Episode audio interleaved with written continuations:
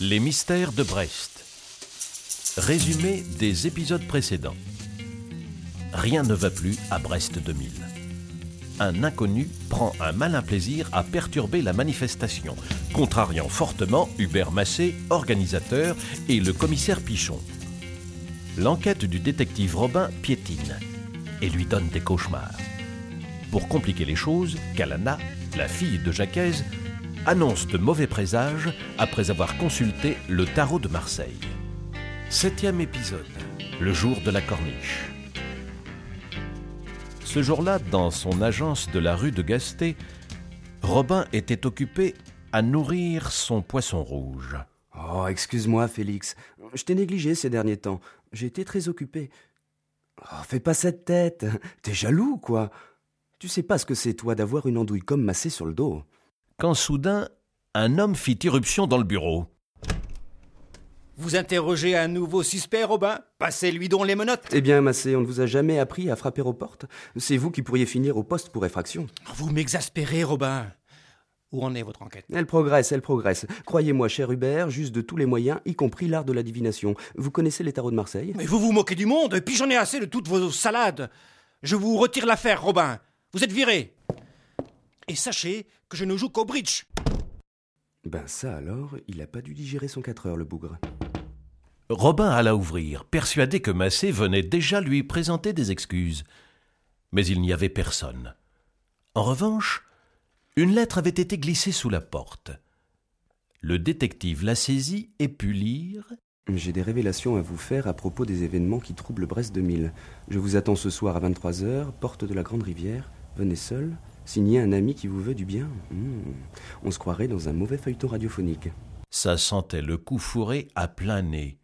Mais Robin adorait ça. Il prit toutefois deux précautions. Il ouvrit le tiroir de son bureau pour en extirper son calibre 12 et il donna un coup de téléphone rapide à Kalana. Allô?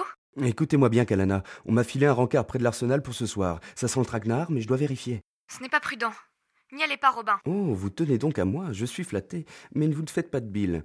Ma mère m'a toujours dit d'éviter les embrouilles. À minuit, je vous appelle. Si à une heure pétante, vous n'avez toujours pas de coup de fil, appelez le commissaire Pichon. Ciao.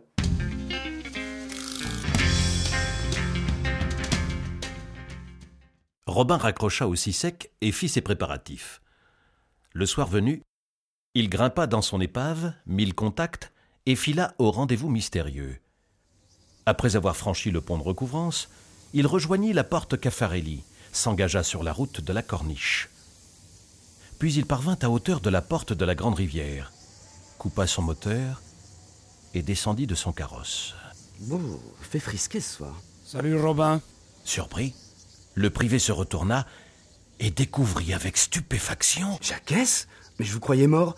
Mais, mais que faites-vous? L'homme au regard plus qu'étrange se jeta sur Robin, armé d'un poignard. Dans une lutte acharnée, Robin réussit à désarmer Jacques, mais celui-ci lui asséna un coup de poing qui le fit tomber par terre. Le marin en profita pour filer à l'anglaise et sauter dans sa voiture. Oh, bah mince Oh, il sait se battre, le vieux. Vite, il faut que je rattrape. Et Robin plongea dans son épave. La course-poursuite était commencée. Dévalant à tombeau ouvert sur la route de la Corniche, la bagnole de Jacques dépassa la porte des quatre pompes, puis prit la direction de Sainte-Anne-du-Porzic. Non loin de là, une jeune femme se rongeait les sangs. Minuit 20 et toujours pas de coup de fil. Mais que fait-il? Je n'en peux plus d'attendre. Tant pis, j'appelle Pichon. Mais à l'instant précis où Kalana allait se saisir du téléphone. Allô, Robin? Hum, Bonsoir, Kalana. Tout va bien? Hum, Rassurez-vous, je suis entier. Kalana, il faut que je vous dise quelque chose. Eh bien, allez-y, je vous écoute. Rendez-vous, il y avait Jacques. Vous avez vu mon père? Attendez, vous emballez pas. Oui, j'ai vu votre père, mais il a essayé de me faire la peau. Nous nous sommes battus, il s'est enfui, je l'ai poursuivi, et puis il m'a semé. Mais qu'est-ce que vous me chantez là, Robin? Vous délirez, ma parole? Vous ne savez plus quoi dire pour vous rapprocher de moi. Comme je m'y attendais, elle me raccrocha direct au nez.